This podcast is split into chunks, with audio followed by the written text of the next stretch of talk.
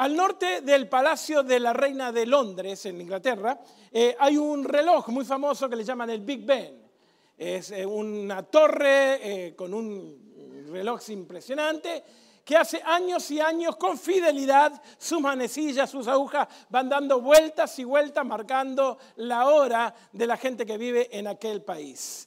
Algunos expertos que les gustan las excentricidades de los números, como a mí, eh, sacaron la cuenta de que esas agujitas dan vuelta y que por año recorren 4.000 kilómetros. 4.000 kilómetros. Dando vueltas y vueltas marcando la hora exacta. Sin embargo, hay un problema. Que como dan vueltas y vueltas, nunca llegan a ningún lado recorren una gran cantidad, ¿no es cierto?, de, de, lugar, pero nunca llegan a ningún lado. ¿No nos sentimos así a veces? Que estamos dando vueltas y vueltas y entramos en la rutina y volvemos, a, ¿no cierto?, a hacer lo mismo y lo mismo. Alberto Einstein dijo de que era una locura pensar de que si hago lo mismo voy a tener resultados diferentes y lo consideró que una persona era insane por pensar de esa manera. Alguien en forma anónima me dijo esta frase esta semana que me llegó por allí en la lectura y dice, la peor pérdida del ser humano es la pérdida de entusiasmo. Y es verdad, es verdad, te levantás a la mañana y no tenés ganas de hacer nada, te sentís cansado, sentís de que las fuerzas no te dan. Por eso la palabra dice entusiasmo. Es una palabra compuesta que significa en, adentro mío, siasmo, que viene del griego, es Dios. No es una motivación de pensar positivo, de tener ganas de hacer las cosas, de, que, de, tener sueños, ¿no es cierto?, de lograrlo, sino de tener una fuerza interna que te mueva a hacer las cosas. Hoy en día se habla mucho de la motivación. Pero la motivación a veces se nos, acaba. Necesitamos una fuerza, un motor interno que por encima de las circunstancias podamos llegar a movernos. Y alguien dijo lo siguiente, tener muchos sueños sin concretarlo se transforma en pesadilla. Santiago lo pondría en una forma un poquitito más religiosa y dice, la fe sin obra es muerta. Ahora, mi querida familia, mi querido amigo, mi querido hermano, Dios puso en tu vida sueños increíbles, ganas de hacer cosas extraordinarias, pero para poder desarrollarlo tenés que moverte. Tenés que moverte a la acción. Tenés que buscar, ¿no es cierto?, el hecho de tratar de lograr que esos sueños se puedan convertir en una realidad. Pero ahí entra nuestra palabra del día. Estamos en una serie que va a durar todo enero, así que ahí vienen los palos para todos lados. Y esta serie es a partir de hoy, tomando resoluciones en nuestra vida en la cual a partir de hoy no seamos iguales. Y déjame hacer un paréntesis. ¿Hay alguien de ustedes que se acuerda de memoria tres de los cuatro puntos que yo di el sábado pasado?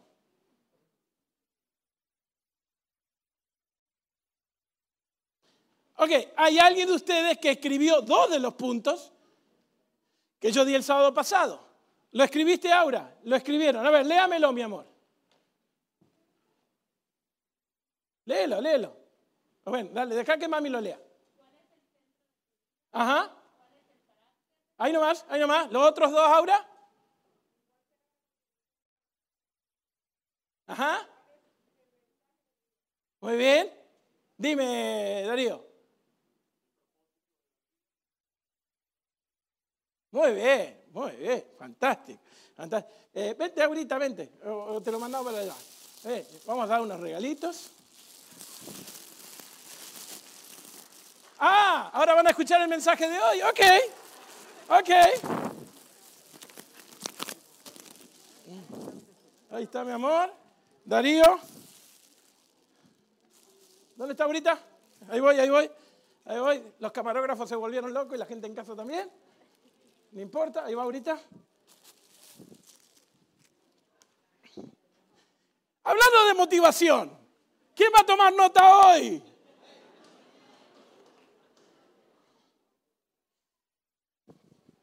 Dios quiere, escuche, míreme, míreme. Dios quiere que usted tenga una vida extraordinaria.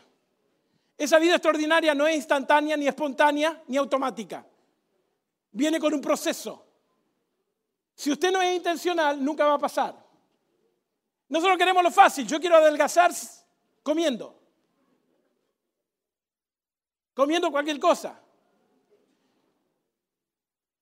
Yo quiero tener un buen físico, un six-pack, sin hacer ejercicio.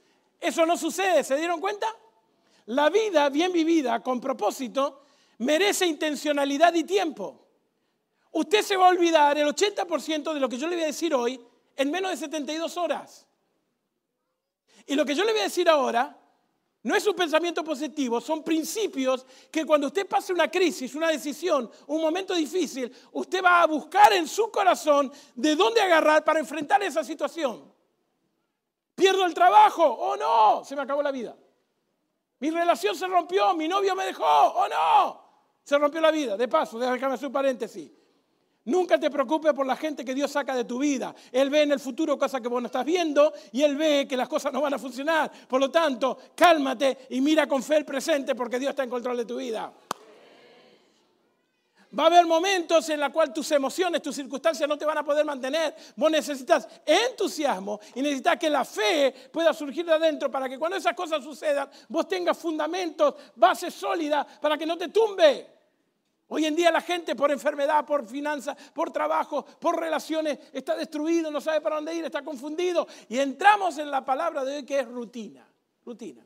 Rutina es esa conducta que nosotros desarrollamos sin darnos cuenta, pero que poco a poco se instala en nuestro corazón y en nuestra mente y de alguna manera va dirigiendo nuestra vida. Rutina es algo que inconscientemente nosotros vamos adoptando, generalmente lo que es más fácil, lo que está en nuestra zona de confort, y no hay nada más que mate la vida espiritual y por supuesto la vida secular de ustedes y de cada uno de nosotros que entrar en rutina. Hacer siempre lo mismo. La rutina tiene la capacidad de destruir al ser humano, de destruir los matrimonios. ¿Nunca has tenido esta conversación? ¿Dónde vamos esta noche? Ay, no sé, mi amor, donde tú quieras. ¿Y qué vamos a comer? No sé, mi amor. ¿Qué tú quieres comer? Ay, no sé, mi amor. ¿Y tú qué quieres comer?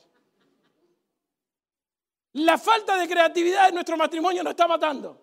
Y si por ahí se te va la mano en las preguntas, hombre, y en la otra, no sé, mi amor, ¿qué tú quieres hacer? Ok, vamos shopping. ¡Te tronaste! ¡Te mató!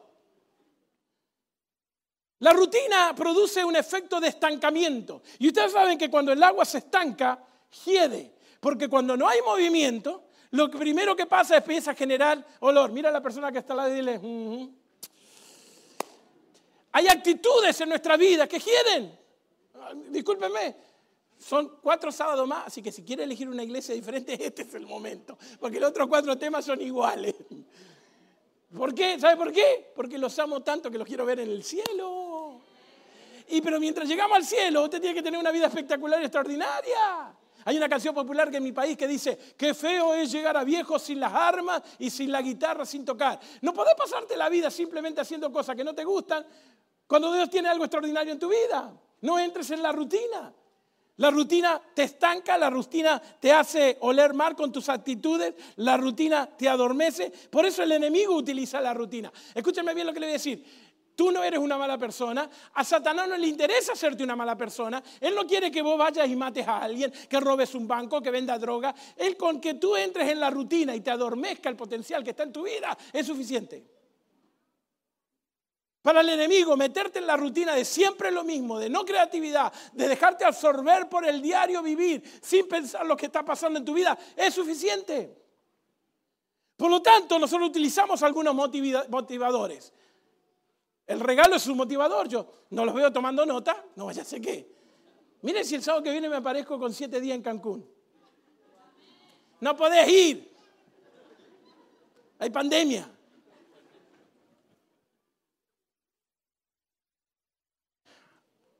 Uno de los grandes motivadores del ser humano es el dolor. Cuando nos sentimos desesperados, que tocamos el piso y que no hay otro lugar para donde mirar. Uno de los mejores ejemplos que la Biblia tiene de esto es el hijo pródigo. Cuando estaba comiendo con los cerdos, oliendo como cerdo, metido en la pupú del cerdo, se acordó de que tenía un padre. Se acordó que tenía un lugar donde volver. Ahora la pregunta es, cuando él vuelve, ¿el padre lo recibe? Sí. ¿Diez años después lo recibe? Sí. ¿Cuántas veces lo recibe? Infinita. El problema no es del padre. El problema es que tu rutina te lleve a no darte cuenta de que estás rodeado de pupú de cerdo y estás viviendo como si fuera lo mejor de tu vida. Hasta que llega el dolor, pero es un ser querido. Tu nena se va de la casa. Tu relación se rompe. El negocio que trabajaste por 20 años ahora ya no sirve para nada. Entonces ese dolor Dios lo utiliza para motivarte y decirte, we need to change. Tenemos que cambiar. Hay mucho más que el simplemente hecho de vivir en la rutina. Un segundo motivador son las presiones. Cuando el doctor viene y te dice, o bajás 50 libras o te convertís en un diabético.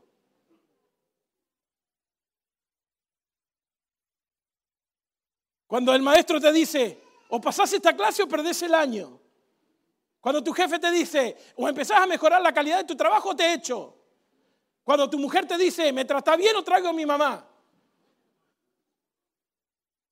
Cuando estamos bajo presiones, queremos cambiar. ¿Saben cuál es el problema de estas dos?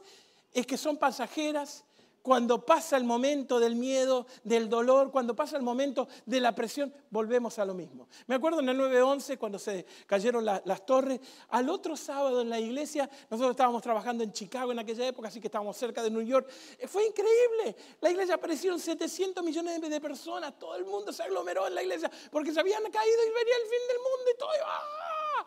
A las tres semanas volvimos con los mismos 20 de siempre. Porque esas motivaciones son pasajeras, son momentáneas. Una vez que pasa el miedo y el dolor, ya no tenés por qué seguir motivado. Por lo tanto, hay una tercera motivación que es un cambio de perspectiva. Es cuando vos mirás la vida de otro punto de vista. Cuando Dios te eleva y podés ver la vida desde el punto de vista de Dios. Eso le pasó a Pablo. Él iba camino a Damasco y se encuentra con Dios. Digan conmigo, se encuentra. Por favor, síganme la locura para que usted no se duerma y le quede grabado. Digan conmigo, se encuentra. Pero no fue un encuentro casual, no fue el hecho de que fue a la iglesia, tuvo un encuentro íntimo, dígame, digan conmigo, intimidad. Intimidad. Y cuando él termina de encontrarse con Dios, dice, temblando y temeroso, le dijo, Señor, ¿qué quieres que yo haga? Es ese encuentro que te mueve a la acción, al próximo paso. Por eso Dios cada vez que hace un milagro, cuando Jesús andaba caminando y se encuentra con un paralítico, le dice, ¿qué quieres que te haga? Cuando se encuentra con un ciego, ¿qué quieres que te haga? Iglesia, yo soy sarcástico por nacionalidad. Me educan, viene en la sangre. El doble sentido, viene en la sangre. Así que si viene Jesús, este carpintero, yo soy paralítico por 50 años, y me dice, ¿qué quiere que te haga? Yo le contestaría, no sé, papito, algo, ¿viste? O, soy, cojo por, por deporte. Hello. Pero cuando Dios te pregunta, cuando Dios te hace pasar por estos motivadores, la pregunta es, ¿Querés seguir siendo víctima o querés tomar responsabilidad y vivir en forma extraordinaria? Porque entonces, como Pablo, tuvo una intimidad y lo primero que lo movió a contestar es, ¿qué querés que haga?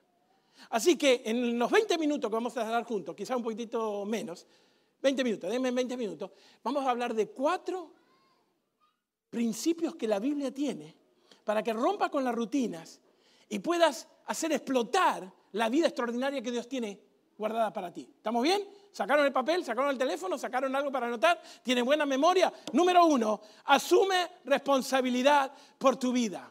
Número uno, asume responsabilidad por tu vida. Nos enseña, nos educan, nos mandan a la escuela para siempre echarle la culpa a los demás. El dueño de una compañía de comida de perro hizo su reunión anual con sus vendedores y después de la comida él se sienta para evaluar, ¿no es cierto?, cómo estaba su mercado. Así que el dueño de la compañía les pregunta, ¿qué piensan ustedes de la nueva publicidad que hemos estado largando? Y todos los vendedores levantaron la mano y dijeron, espectacular, extraordinaria, qué fantástica, es buenísima, los colores, la nitidez, es realmente catchy.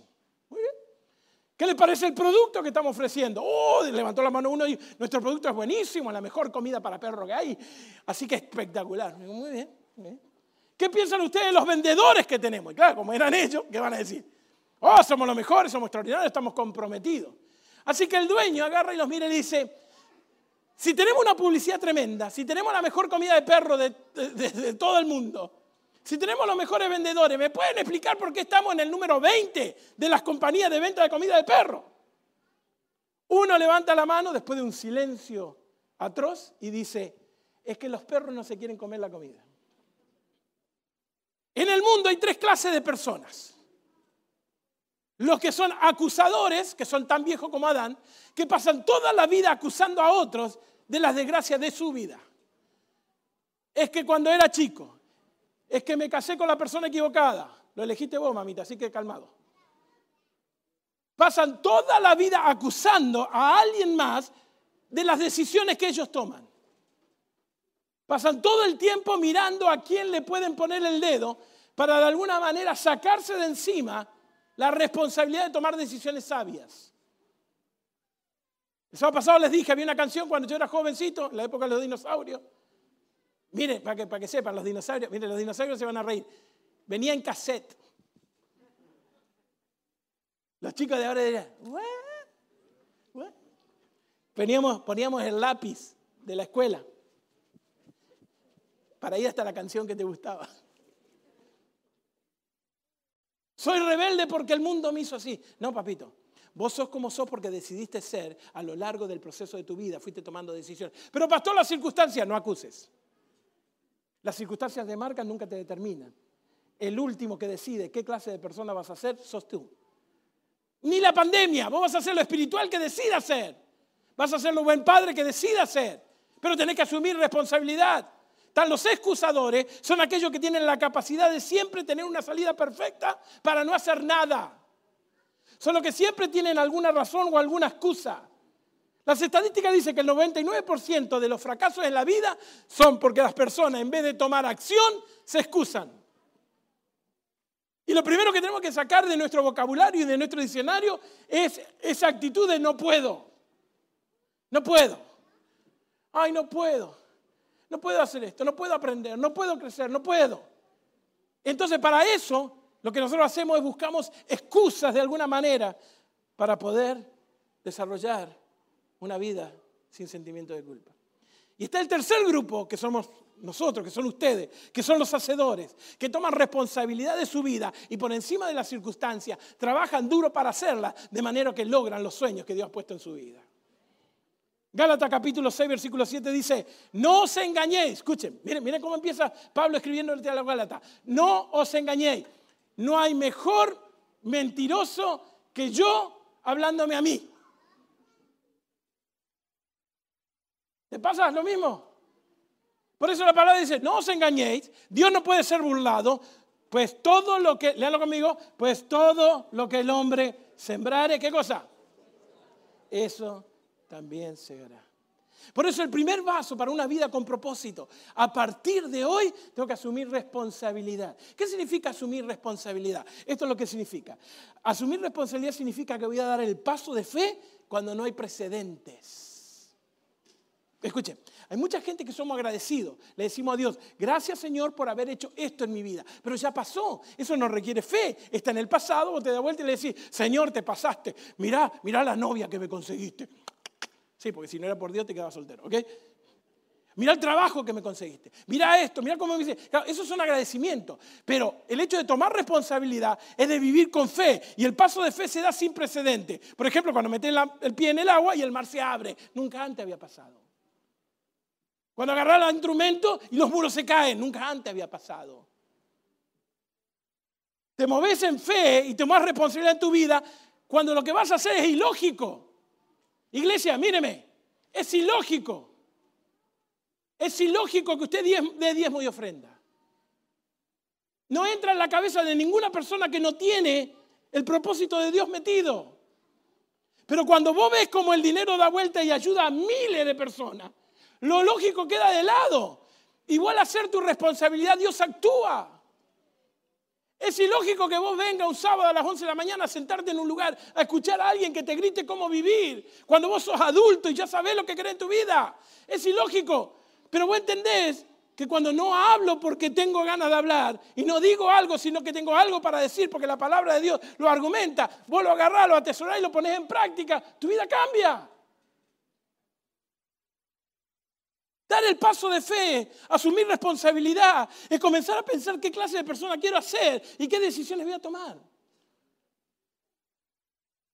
Número dos, tengo que creer que puedo cambiar. La actitud es mucho más importante que la habilidad. Porque si yo tengo la actitud correcta, la habilidad va a venir, va a empezar a trabajar en mi vida. Pero cuando nosotros tenemos la actitud de no puedo, no tengo tiempo, no sé si voy a poder, no sé si voy a hacer esto. Entonces ya estoy declarando en mi vida lo que va a suceder. Padres, digan amén. Déjenme decirles algo. El destino de sus hijos está en su declaración de fe. El destino de sus hijos está en su declaración de fe. Nosotros le enseñamos a nuestros hijos a ser negativos y pensar de que no se puede. Papá, Papá, papá, yo quiero ser doctor. Vamos a pagar la universidad, mi hijo. Por favor. Y si es doctor, más o menos lo hacemos. Pues imagínate, viene tu hijo y te dice, papá, yo quiero ser artista, me voy a París. Chancletazo es lo que te doy. Nosotros declaramos de que a veces no podemos de alguna manera cambiar. Moisés era tartamudo. Cuando primero Dios lo habló, él, empezó a... Por eso, por eso el pueblo de Israel tuvo tanto tiempo en esclavitud, porque eh, para decir Babilonia estaba un mes. Y viene Dios y le dice, no, no te preocupes, yo hice la boca.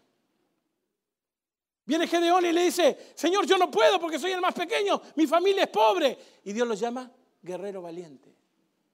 Jeremías le dice, yo soy un adolescente, no tengo ni siquiera estudio para ir. Y él le dijo, no te preocupes, antes de que tu papá y tu mamá se conocieran, yo ya tenía grabado tu nombre en la palma de mi mano y te estoy mandando al mundo para cambiarlo. Pero tengo que creer que puedo cambiar. Ahora, el hecho no es cambiar por cambiar, sino cambiar para lo mejor. Míreme. Cambiar por cambiar son las personas que quieren ocultarse o buscar de alguna manera salir de la situación sin tomar responsabilidad. Por eso nos cambiamos de iglesia cuando nos molesta algo que no nos gusta. Por eso nos cambiamos de país, porque me peleé con mi viejo y me tuve que venir. Por eso nos cambiamos de trabajo, porque no aguanto a mi manager. La Biblia no enseña que yo tengo que cambiar por cambiar. La Biblia enseña que tengo que cambiar, pero para mejorar. Por eso la palabra de Dios no habla acerca de cambiar, habla acerca de transformar. La palabra transformar viene del griego, que es metamorfosis, que nosotros la utilizamos para ver el proceso de la oruga fea, horrible, arrugada, hasta transformarse en una mariposa espectacular, reina extraordinaria. Pero yo tengo que creer que puedo cambiar. Dios tiene una imagen, tiene una foto tuya, tiene un destino completamente grabado. Dice Jeremías 29, 11, yo sé los planes que tengo para ti. ¿Cuáles son esos planes? Ayúdenme. Planes de felicidad, de prosperidad, de éxito. No de maldad, no, no, no de pobreza ni de tristeza. Por lo tanto, cuando yo creo que puedo cambiar, cambio para mejorar y hago todo lo posible para que esa transformación pueda llegar a ser parte de mi vida. Miren lo que dice 2 Corintios capítulo 3 versículo 18. Por tanto nosotros todos, mirando a cara descubierta como en un espejo la gloria de Dios. Fíjate qué extraordinario. Cuando Moisés le pidió a Dios ver la gloria, le mostró la espalda y le dijo, si te muestro la gloria, te mato. Te morís porque ni hay un hombre que haya visto la gloria. Pero ahora nosotros, usted tiene una ventaja. Mira a la persona que está al lado y dile, tenés una ventaja. Vamos, dile, tenés una ventaja. ¿Sabe cuál es la ventaja? Es que después de la muerte de Jesús, el trono de la gracia está accesible para ti. Por lo tanto, dice Pablo, ahora nosotros podemos mirar la gloria de Dios como un espejo descubierto. Y sigue diciendo, y somos transformados de gloria en gloria en la misma imagen como el Espíritu del Señor. Claro, los cambios, iglesia, no son un evento que pasa una vez. Los cambios es un proceso que lleva tiempo, lleva esfuerzo, lleva ajuste. Por eso nosotros tratamos de buscar siempre los caminos más fáciles porque no queremos esperar. ¿Saben la cantidad de veces que yo he cambiado un sándwich por una comida casera porque no puedo esperar? ¿Sabes la cantidad de veces que yo me he perdido de algo grande porque no quiero esperar y que Dios me tenía para sorprenderme, pero yo me adelanté? ¿Sabes la cantidad de decisiones que el ser humano toma adelantando sus decisiones y se encuentra con que Dios lo quería dar algo más grande, pero se tienen que conformar con muy poco? Los cambios tienen que suceder en el proceso del tiempo. Van paulatinamente. Es un proceso que te va llevando, implica ajuste, implica intencionalidad y también implica que tengas la motivación correcta. Cuando toda tu vida pueda girar alrededor de que todo lo que hagas sea para gloria de Dios, yo te aseguro de que tu vida se va a sentir satisfacción absoluta y total. Pero tenés que probarlo. Tenés que probarlo. Tengo que creer que yo puedo. Tengo que creer que yo puedo. Hay una historia muy conocida de un pequeño elefante que fue dado a luz en el mismo circo donde trabajaba la mamá y el papá. A ese pequeño elefante, cuando recién se puso de pie, le pusieron una soga en una de las patas y esa soga la ataron a un clavo grande, a una estaca, ¿no es cierto?, para que no se fuera. Así que el elefantito con su soga atado a la patita, ¿no es cierto? Tenía un radio en el cual se podía mover, ahí estaba el clavo, él se movía para un lado y cuando la soga llegaba a su final se quedaba estancado, él movía la pata un par de veces, como no podía volvía, iba para el otro lado, ¿no es cierto? Trataba de moverse y no podía. El elefante creció y se hizo un elefantote, un elefante adulto. Pero cada vez que terminaba las funciones del circo, el domador, aquella persona que lo utilizaba para el show, venía y le ponía la misma soga, con la misma intención, con la misma estaca. Y él llegaba hasta cierto punto y se volvía. Hasta que alguien vino y le preguntó al domador, ¿cómo puede ser que un elefante que mueve montañas está atado a una aguja de alfiler que lo tiene ahí al piso con un pedazo de soga que no lo puede mover? Y él le explica le dice, ah, dice, esto es muy fácil. Cuando él era niño, cuando era chiquito, lo atamos y él aprendió y entró en la rutina de que él no podía moverse más de lo que la soga le permitía. Cuando fue creciendo, él creció con ese pensamiento, nunca se lo sacó de la cabeza. Así que ¿para qué voy a cambiar la soga si él cree que no puede llegar más allá de lo que la soga le da? Y no va a poder mover la aguja que está ahí, porque en su creencia él sabe que no puede cambiar. Y eso nos pasa a muchos de nosotros. Todos los sábados, mi querida iglesia, me paro delante de 500 personas con un potencial increíble, atados a una aguja. Todos los sábados me levanto y veo 500 personas con dones, con talentos, con recursos, con visión, con negocios, con educación, atados a una soga limitada. Una soga que la pone en los medios masivos diciéndote, disfruta más de lo que ser responsable. Vivimos en una sociedad, mire, mire qué interesante. Los sociólogos dijeron que la generación millennial, todos los millennials levanten la mano y digan amén. No, usted no, usted ya es boom. Millennials, levanten la mano. Los psicólogos dijeron de que la generación de milenio iba a ser la generación más inteligente, más tecnificada, con la mayor educación y la mayor ganancia que alguna vez vio la historia de este mundo. Por la capacidad de conectarnos, de hacer negocios. Vos podés ir a la universidad que quiera en tu casa. Podés hablar con un chino desde tu casa. Entonces viene el enemigo que sabe que cuando tú desarrolles tu potencial y arranques la soga que te tiene atado y entiendas que puedo creer, que, puedo cambiar, que puedo ser mejor padre, que puedo ser mejor cristiano, que puedo ser mejor persona, que no tengo que acomodarme a las modas de este mundo, que las cosas acá no me satisfacen tanto como me satisface lo espiritual. Entonces él agarra y te pone en pandemia. Gente, nuestros chicos de escuela elemental y secundaria van a ser brutos. No sabe ni siquiera escribir su nombre. Ah, eso sí, ¿eh? We don't talk about Bruno, no, no.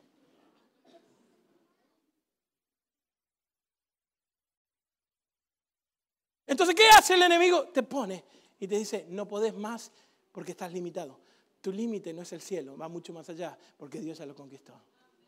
Pero tengo que creer que puedo. Número tres, no esperes el momento ideal para cambiar. No esperes el momento ideal. Muchos decimos, voy a cambiar. Es más, eh, ¿cuándo empezamos dieta? El lunes. ¿Cuándo empezamos hacer ejercicio?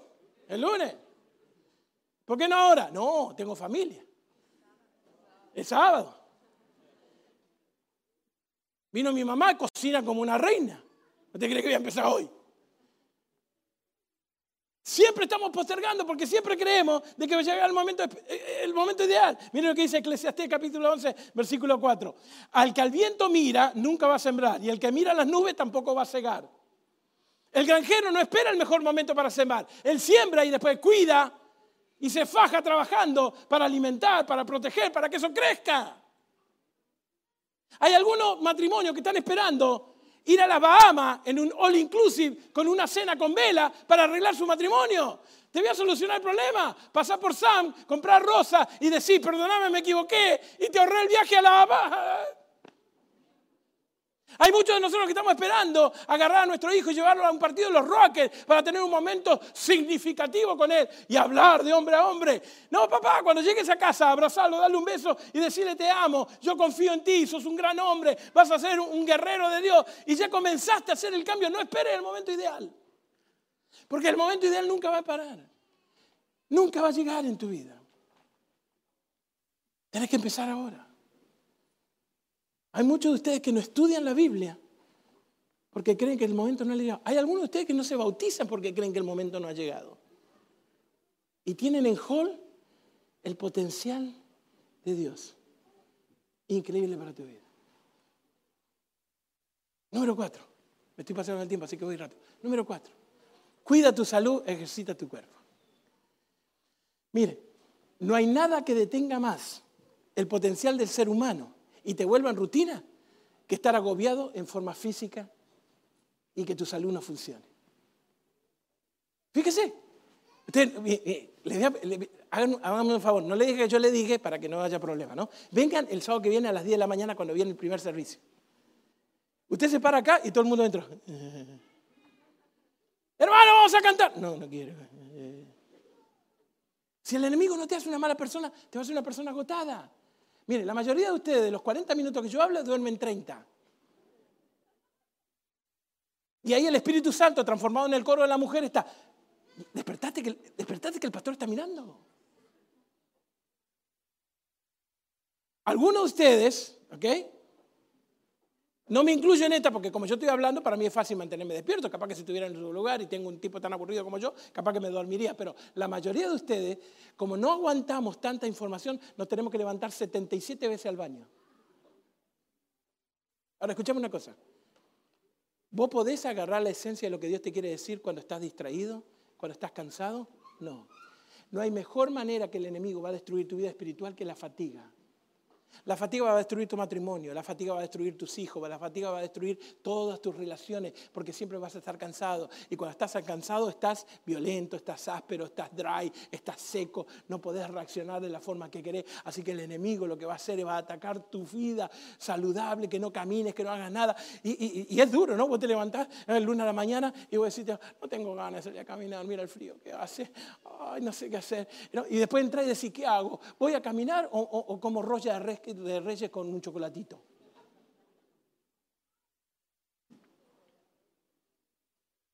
Cuida tu cuerpo. Mira lo que dice Juan. Él escribe una carta y en la tercera carta dice, amado, yo deseo que tú seas prosperado en todas las cosas, pero que también tengas salud, así como prospera tu alma. Mire, eh, eh, ¿alguna vez tuvieron una operación fuerte en un hospital?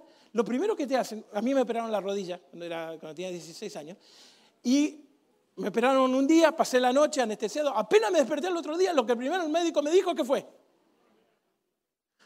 Y yo lo miro y le digo, estás loco. Y él me dice, muévete. No, me duele. Y dice, ¿cómo sabes que te duele si tienes anestesia? Me dice. Sonaba hueco. Me dice, muévete. ¿Por qué? Porque cuando te mueves es sanidad. En el momento en que te quedes sentado espiritualmente, Uy, acá viene. En el momento que te quedes sentado espiritualmente, vas a morir.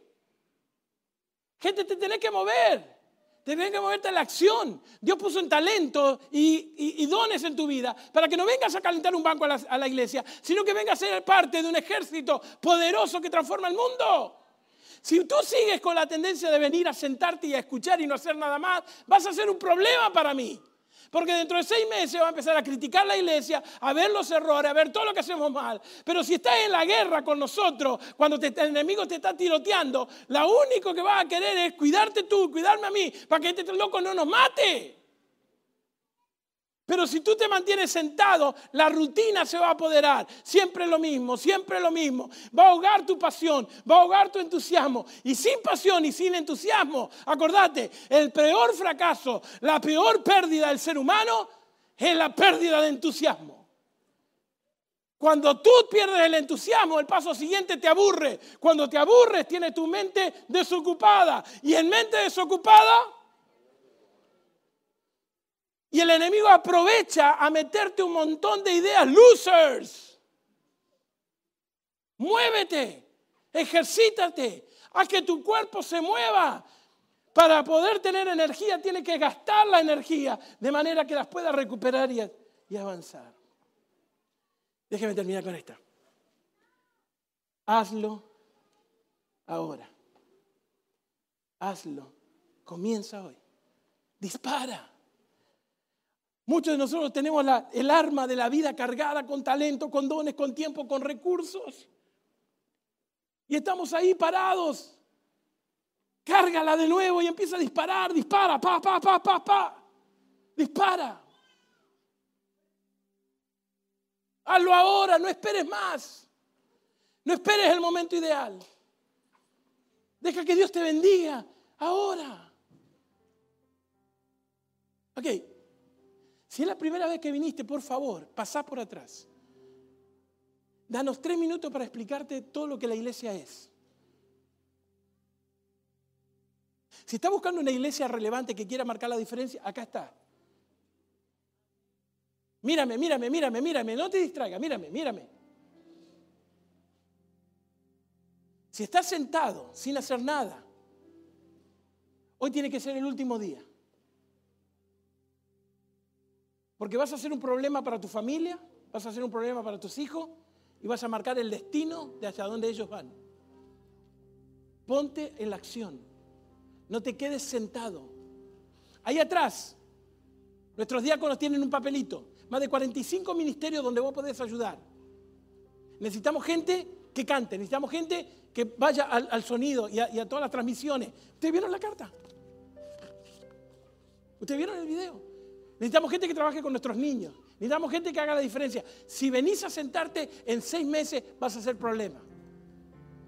Pero para ti, la rutina es algo que nosotros incorporamos a la conducta sin darnos cuenta, se apodera de nuestros sentimientos, emociones y visión y nosotros de forma sutil entramos a hacer siempre lo mismo creyendo de que mañana va a ser mejor. Y eso no ocurre. Entonces me voy a los motivantes. Ah, gano más dinero, si tengo dolor, si tengo presión, si cambio de país, si cambio de iglesia, pero resulta que cuando llegás y te vas de vacaciones y te bajás en las Bahamas, te encontrás que el problema está ahí. Porque el problema sos vos. Pero si asumí la responsabilidad de decir, cada decisión que yo tomo va a tener una consecuencia en lo físico, en lo emocional y en lo espiritual, yo me voy a mover en acción. El dueño del periódico Bellefontaine, en Ohio, Ginny Marine, envió un reportero nuevo a hacer un reportaje importantísimo de un partido de fútbol que se llevaba a cabo en la ciudad. Con el objetivo de prepararlo y lanzarlo a su carrera de reportero, el dueño del periódico elige este partido de fútbol de gran trascendencia para que él pudiera demostrar sus habilidades como reportero. Llega el día del partido, el reportero se va. A las 12 o 3 horas vuelve. Y el dueño lo mira y le dice, ¿dónde está la historia? El reportero lo mira y dice, no hay historia. El dueño dice, que no hay historia. Te mandé a hacer una historia del partido de fútbol más importante de la ciudad. Y vos me decís que no hay historia. y él lo mira y dice, Señor, no hay historia. ¿Cómo que no hay historia? El reportero le dice, no hubo partido de fútbol. ¿Cómo que no hubo partido de fútbol? No, señor, hubo una catástrofe. El edificio colapsó y todo el estadio se vino abajo. Por eso no hubo partido de fútbol. Así que el dueño del periódico agarra y lo mira y le dice, ok, trajiste la historia del derrumbe y de todo lo que pasó.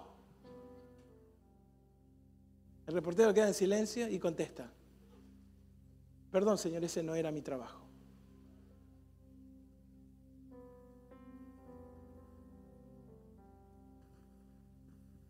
Con todo respeto, déjame decirte algo. Es tu responsabilidad usar los talentos y dones que Dios te dio. Es tu trabajo. Vos podés buscar el dolor, vos podés ser un acusador, vos podés estar enojado con el mundo, con tu familia, con tus abandonos, con los abusos, lo lamento mucho, no quiero minimizar tu dolor.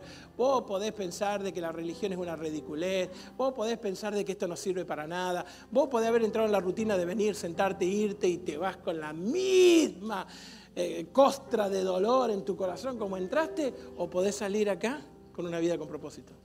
Pero es tu responsabilidad. Es tu responsabilidad no solamente usar tus dones y tu talento, es tu responsabilidad usar tu tiempo. No solamente para construir tu reino, sino para construir el reino de Dios. Porque Dios no te capacitó para simplemente hacer dinero, te capacitó para salvar gente. Es tu responsabilidad ser generoso con lo que Dios te da. Y sabe una cosa, no voy a juntar, bueno, sí vamos a juntar ofrenda. Pero tenés que darlo a nosotros. Lo podés dar donde quiera, donde millones de niños, como estos chicos venezolanos en Colombia, que no tienen la mera chance de poder pensar de ir a la escuela. Cuando me cruzo con una de las madres, le digo, tu hija es espectacular, es súper inteligente, es brillante, todos los talleres lo hizo en forma extraordinaria, mandala a estudiar, va a ser algo espectacular, vaya a la universidad y la mujer me viene diciendo, me está tomando el pelo, ¿de qué me está hablando? ¿No ve dónde vivo? No me lo dijo por respeto. Es tu responsabilidad. Es tu responsabilidad reportar al cielo de que el mundo se está cayendo a pedazos, que el estadio donde todos jugamos se está cayendo a pedazos. Es mi responsabilidad que mientras yo viva las piedras no hablen. Es responsabilidad de aquellos que vivimos con propósito, de que pusimos a Dios como el centro, que edificamos el carácter, que tenemos algo que comunicar. Es tu responsabilidad. Y de la misma manera que tú ves a que tu hijo... ¿Cuántos de nosotros no hemos sacado un pedazo de pan de la boca para que nuestros chicos lleguen a la universidad y puedan estudiar lo que yo no pude estudiar? ¿Cuántos de ustedes se rompieron el alma trabajando día y noche para que su familia puedan tener? Vos imaginate la misma alegría, escuchad lo que te voy a decir, la misma alegría que tuviste cuando su hijo se agarró el sombrero de graduación y lo tiró para arriba y tiene un estudio, de esa misma manera te vas a sentir satisfecho cuando agarres tu corona y se lo tierras a los pies de Jesús, porque tú sabes de que Jesús es el que te sostuvo. Pero tenés que vivirlo. A partir de hoy, no voy a dejar que la rutina mate mi vida.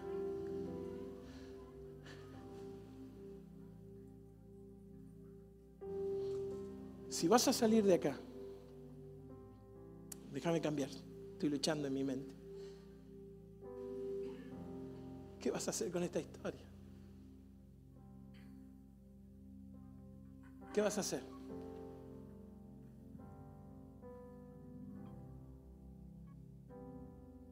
¿Vieron cómo se ve todo de acá, no?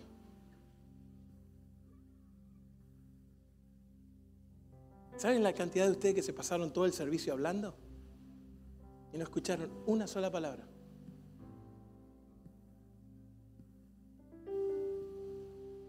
¿Sabes la cantidad de nosotros que estamos tan preocupados porque tengo que ir al dentista, tengo que ir al doctor? ¿Cuál va a ser el examen? Uy, me pasé por el oncólogo y todavía no me dijo si era benigno o no era benigno.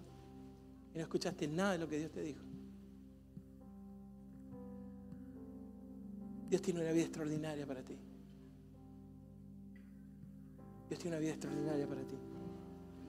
Y cuando salgas de esta puerta, vas a tener que tomar una decisión. Ojalá que salgas por esta puerta, llegues afuera y el impacto del Espíritu Santo sea tan grande que vuelvas, agarre un papelito y me digas, Pastor Gustavo, ¿dónde trabajamos juntos? ¿Dónde trabajamos juntos? Ojalá que salgas y cuando veas a nuestros líderes ahí con los platos, si traías 20 que des 40, si traías 100 que des 1000, porque entendés de que tu vida tiene otro sentido. Es mi trabajo decirles que Dios te ama y tiene algo especial para ti. Querido Padre,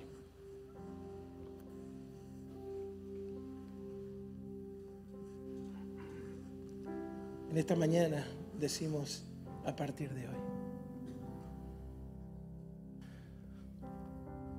Partir de hoy. A partir de hoy tomaré responsabilidad por mi vida. Viviré cada minuto, cada segundo con intensidad. A partir de hoy, comenzaré a creer que cambio, que puedo cambiar. Que la metamorfosis en mi vida está de camino, que el milagro de sanar mis heridas, de dejar mi pasado atrás, es factible. A partir de hoy, Señor, dedicaré cada talento para que alguien más te conozca. Porque yo sé que aquel que es fiel en lo poco, Dios lo recompensará en lo grande. Y aquel que lo hace sin que nadie se dé cuenta, el Señor lo tomará en cuenta. Por lo tanto, Señor, a partir de hoy, aunque ande en valle de sombra de muerte, no temeré mal alguno. Cuando me pida que pise el agua y salga de la barca, lo haré sin temor, porque no hay tormenta, no hay viento, no hay ola que pueda detenerme.